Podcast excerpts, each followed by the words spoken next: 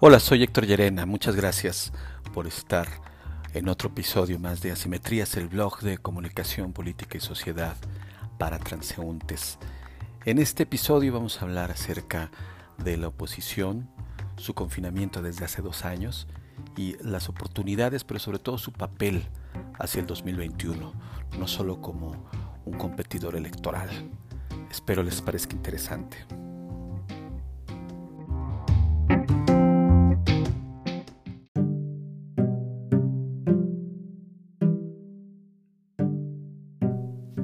Y aquí están. Con más de dos años de confinamiento, las oposiciones a la 4T siguen en semáforo rojo. Resguardadas en sus casas, hablando solo con los suyos, temerosas de salir, de tener contacto con extraños y sin visos de pronta inmunidad. Y no es para menos. Desde julio de 2018 los avasalla cotidianamente el caudal de las estrategias y prácticas comunicacionales del presidente López Obrador. Sí, de pronto hay voces afines a ellos que se hacen oír, pero no generan ni la amplificación ni el acompañamiento necesarios para hacerle frente a la corriente de choque que hoy logra la 4T. Esa curva tampoco se aplana. Todos los días, el presidente despliega su muy personal narrativa de contrarios que cohesiona propios y provoca a los que no lo son, con lo que genera el consecuente establecimiento de la agenda nacional para que en paralelo su equipo active la conversación difundiendo mensajes cortos, sencillos, memorables, privilegiando las redes sociales como plataforma, con voceros de todo tipo, institucionales variopintos, aunque sean ajenos al tema, pero con una buena tribu de followers y amigos, comunicadores afines y un coro de seguidores, algunos incentivados y otros no. Y para rematar, la retaíla orgánica de opositores que solo engrosan el volumen del griterío haciendo suyos, pero en negativo, los mensajes de él, sin lograr darle un spin que caiga en su molino, lo que los hace retroceder casi a donde han estado desde hace 24 meses. Andrés Manuel López Obrador sabe que de lo que se trata no es de tener la razón, sino de quién pone el tema más provocador que repetirán las bocas y los teclados del respetable.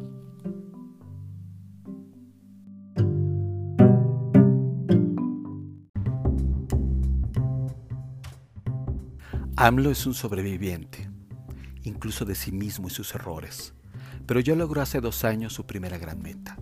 Y hoy después de más de 400 conferencias mañaneras y otros tantos eventos, declaraciones y últimamente hasta con videos en sábado y domingo, sigue liderando en positivo o negativo la conversación pública que se da en las mesas y las pantallas nacionales.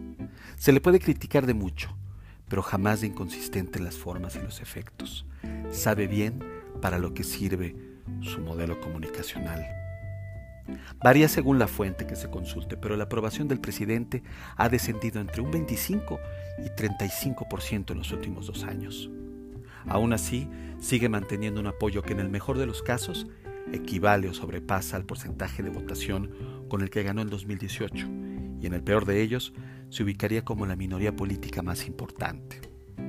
No obstante, cuando comparamos sus positivos niveles de acuerdo con la calificación reprobatoria que la misma gente le otorga en el cumplimiento de datos concretos como en la economía, el empleo, la seguridad, la salud, la educación o hasta en el combate a la pobreza, estaremos frente a la evidencia del fenómeno central del López Obradorismo, su liderazgo. AMLO sin duda es un líder inspirador para sus seguidores y la comunicación es su más poderosa y eficiente herramienta. Con su discurso verbal y no verbal, mueve la esperanza de una importante parte de la población que ha crecido con el imaginario y las evidencias de un México lleno de desigualdades, de autoritarismo, de corrupción, de gobiernos a los que no les ha importado las personas sino solo conservar su poder y privilegios. Y en esta línea se podría resumir como que a ellos la patria les debe y los que la han manejado se las deben pagar. Liderar a partir de hacer explícitamente válidas las creencias del público e inyectarles esperanza con la actitud y los términos exactos no es poca cosa. Porque aunque se diga que solo es comunicación y que eso no modifica la realidad más real, hay que ver el poder que ésta tiene para apelar a emociones heredadas, para dibujar en la mente otra escena de futuro, para darle sentido a una comunidad que comparte resentimientos y aspiraciones y llamarla a la acción, a moverse y apoyar.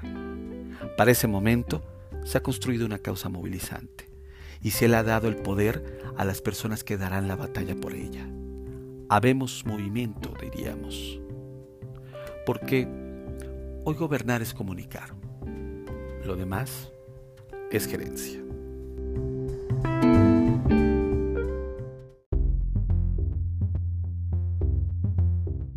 A nuestras oposiciones les hace falta la frialdad del buen ajedrecista, que conoce y reconoce la naturaleza humana, y es experto en cómo funciona su oponente.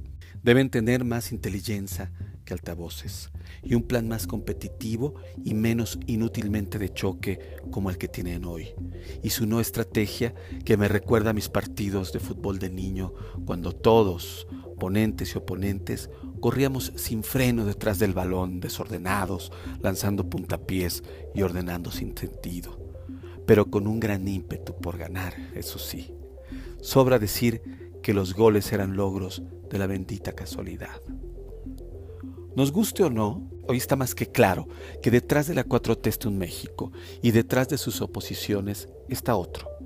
Y la narrativa del enfrentamiento entre ambos tiene en su frontera una torre de Babel dos concepciones del país, de su futuro, dos, pero divergentes, ambas con sus verdades, sus distorsiones, sus sofismas, sus mitos y sus demonios.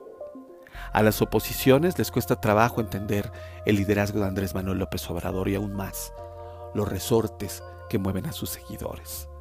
Los banalizan, los explican con la superficialidad de la gente votó porque estaba harta de los últimos gobiernos del PRI y del PAN cuando en realidad la ruta pasa por motivaciones, creencias, resentimientos, narrativas de clase y actitudes marcadas por herencias históricas, quizá hasta centenarias. Muchos opositores descalifican y menosprecian a los seguidores de la 4T, los tildan de ignorantes, zombies, obcecados, ciegos, cuando en realidad en cualquier bando hay personas a las que les quedarían las mismas etiquetas.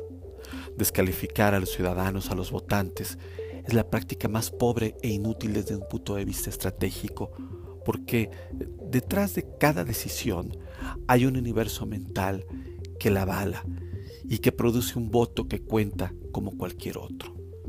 Sería mejor entender sus motivaciones y razones, para incorporarlos en una estrategia de avance más poderosa que solo salir a pedir que renuncie el presidente, por ejemplo.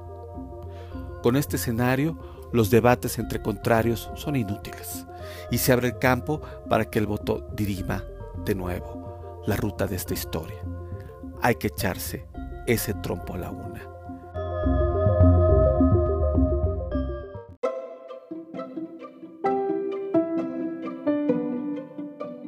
Para el futuro próximo del país, las oposiciones representan la posibilidad no solo de ser un contrapeso en la toma de decisiones locales y nacionales, sino también de ser el dique de una debacle abstencionista por la decepción de las víctimas de la crisis pospandemia, pero sobre todo de quienes le apostaron a la 4T hace dos años por moderada y que hoy se bajaron ya de ese tren por su discurso de enfrentamiento, sus acciones radicales y poco ortodoxas y el repentino ataque a sus creencias. Hoy las oposiciones deberían ser las abanderadas más fidedignas de las creencias y causas de esas personas, antes de que se vuelvan más incrédulas y decidan mejor ausentarse de la elección de sus gobernantes. Hoy las oposiciones deberían ya estar rumbo a concretar los pactos electorales que les den voz y decisión a los hoy subrepresentados y la posibilidad de reinserción o defensa a las agendas que la 4T no entiende no atiende o ya las metió en una caja de archivo muerto. Y es que lo que dejan ver estos días de tentaciones transformistas es que en 2021 no estará en juego solo la elección más grande de diputaciones, alcaldías y gubernaturas en México, sino que podría ser el referéndum sobre la viabilidad de nuestro actual y perfectible sistema electoral, base de nuestra democracia participativa, nuestra manera más importante de ponernos de acuerdo entre nosotros estará a prueba. No debemos dejar que se nos vaya entre unos dedos sin mancha.